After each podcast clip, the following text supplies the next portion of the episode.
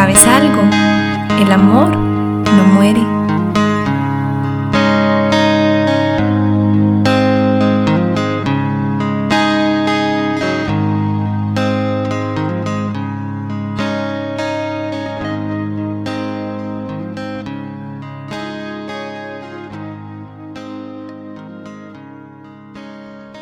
Hola, yo soy Breve. Bienvenidos nuevamente a mi podcast El amor no muere.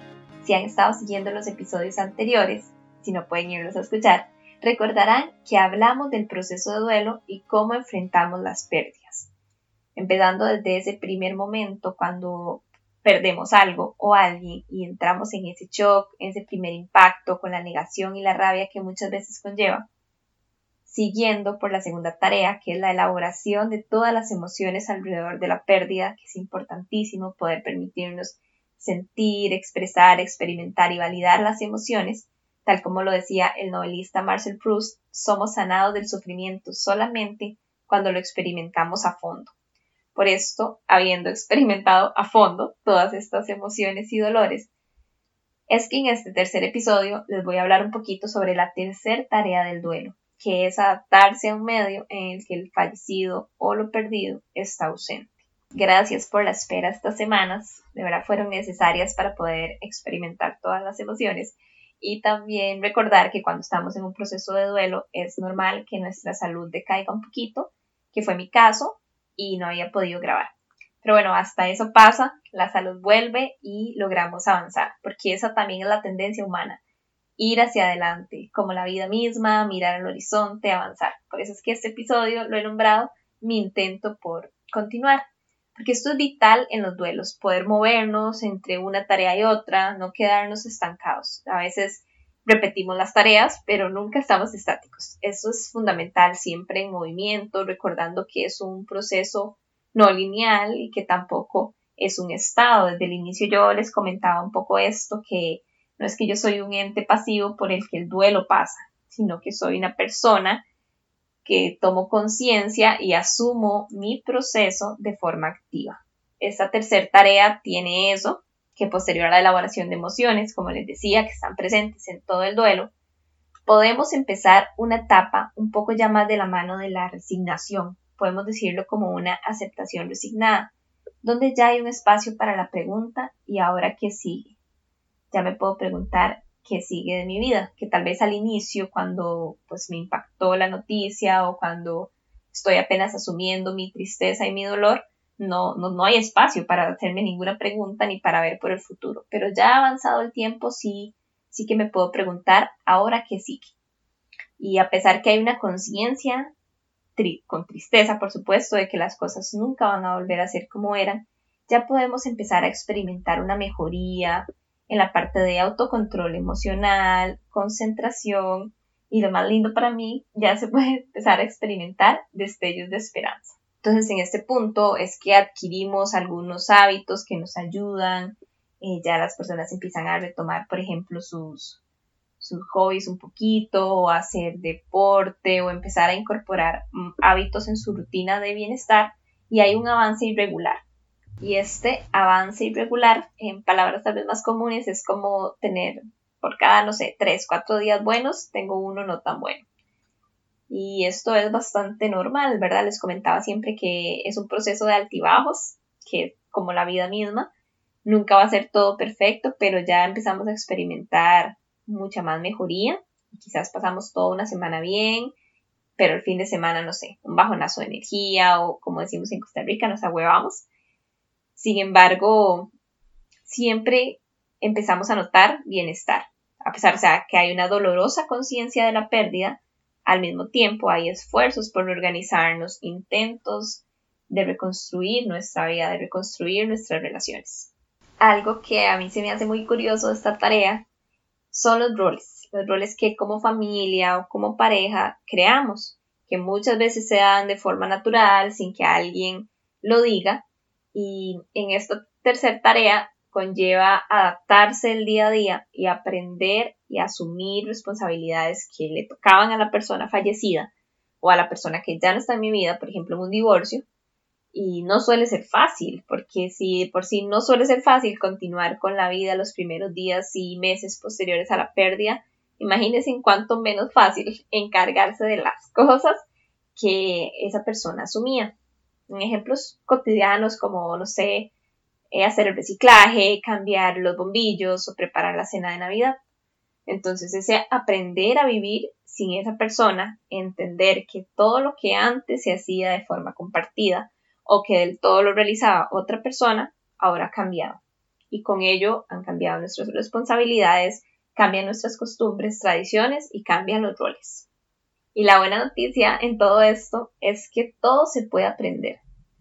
Generalmente en las familias designamos de manera silenciosa como quién hace qué, a quién le queda mejor el café. En mi caso soy yo, siento que es la que me queda más rico. No sé, quién se acuerda del reciclaje, ejemplo, una de mis hermanas o mi papá, quién, no sé, arregla los tubos, quién limpia mejor el refri. Y aunque todos y todas podemos hacer todo, hay como designados para tal fin, ¿verdad? Personas. Y es interesante que ante la pérdida, el café no me sabe igual, porque no lo preparó X. La casa no se ve tan limpia porque no la limpió tal persona. Me doy cuenta de pronto que tengo acumulado el reciclaje de meses porque nada más nunca lo voy a sacar porque no era yo la encargada. Estos pequeños roles y costumbres en un inicio duelen muchísimo. Y para poder lograr esta tarea, muchas veces hay un activador que es la necesidad, el día a día, lo cotidiano. Tener que aprender y ejecutar otras labores porque si yo no lo hago, ¿quién lo hace? ¿Verdad? Alguien tiene que hacerlo. Y cuestionarlos incluso. Yo, por ejemplo, pocas veces en mi vida he cambiado un bombillo. Y no porque no sepa cambiar un bombillo, sino porque siempre alguien lo ha hecho en mi familia. Entonces, esos pequeñas cosas que, son del día a día que no vemos, es parte de esta tercera tarea cuando hay una pérdida. Poder asumir responsabilidades que antes no hacíamos y aprender a ejecutar y a desarrollar nuevas cosas. Otro punto que considero súper valioso de comentarles en torno a esta tercera tarea es que nos permite revisar nuestro mundo de significados. Cada cabeza es un mundo, ¿verdad? Entonces en cada mundo de esos tenemos un millón de significados y la experiencia de la pérdida, pues sí, nos roba muchas veces nuestro ser querido, pero también con él se van muchas creencias y suposiciones que puede que eran incluso los pilares de nuestra filosofía de vida. Entonces, creencias con respecto a la muerte, con respecto a las separaciones y de alguna forma se expande nuestra perspectiva y cambia nuestra forma de ver la vida. Y esto pues me parece bastante bonito, bastante valioso, porque en muchas ocasiones la gente siente como que la muerte de un familiar o cualquier duelo muy sentido es como un llamado de atención a su propia vida, como si la muerte o el dolor nos enseñara realmente a vivir, a cuestionar muchas actitudes y pensamientos que tenemos en torno a la vida, en torno a las relaciones, y es que indudablemente la muerte tiene un carácter existencial, y nos pone de cara a nuestra condición finita a pensar que, nosotros también nos acabamos, ¿verdad? Que nosotros también nos vamos a ir algún día y aparecen como frases eh, como muy importantes de rescatar, por lo menos que a mí me han dicho pacientes como desde esta experiencia yo vivo más, yo vivo mejor o vivo un día a la vez, me esfuerzo por no desaprovechar el tiempo o intento no tanto afanarme por el futuro o enojarme por tonteras. Entonces, qué importante y qué valioso también todo el crecimiento y el aprendizaje que tenemos en torno a las pérdidas. Pasa muchísimo también en las relaciones de pareja. Hay un crecimiento enorme y un romper cuestionamientos y romper creencias principalmente sobre cómo es mi vida sin esa persona y empezar nuevamente a reconstruir mi vida, que es como lo que pasa en esta, en esta tercera tarea, digamos, se podría decir.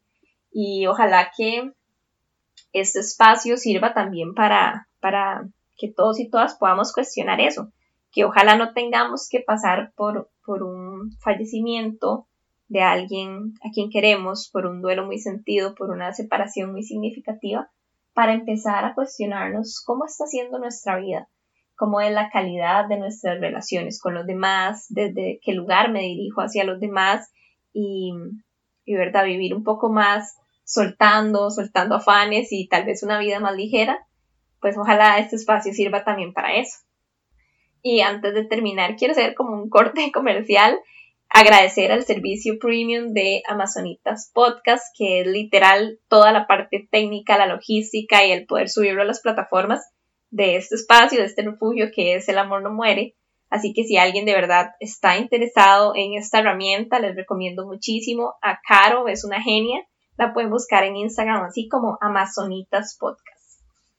Y bueno, igual que lo hago en los otros episodios, recordarles que hay veces que el duelo es tan difícil que las personas, aun cuando pasa el tiempo, aun cuando pasan los meses, no logran redirigir su camino sin la persona fallecida o evitan toda expresión de sentimientos, evitan los pensamientos en torno a la pérdida porque les genera mucha ansiedad, por amargura o porque tienen intensos sentimientos de culpa. En estos casos es cuando pueden aparecer complicaciones en el duelo, ¿verdad? Entonces, si eso es tu caso, recomiendo muchísimo la terapia. No tengan vergüenza, no tengamos vergüenza en buscar terapia porque la verdad es que el duelo y la sana elaboración del duelo va a depender de muchísimos factores. A veces estamos muy vulnerables para poder lograrlo solos o las características en torno a lo que pasó son muy duras.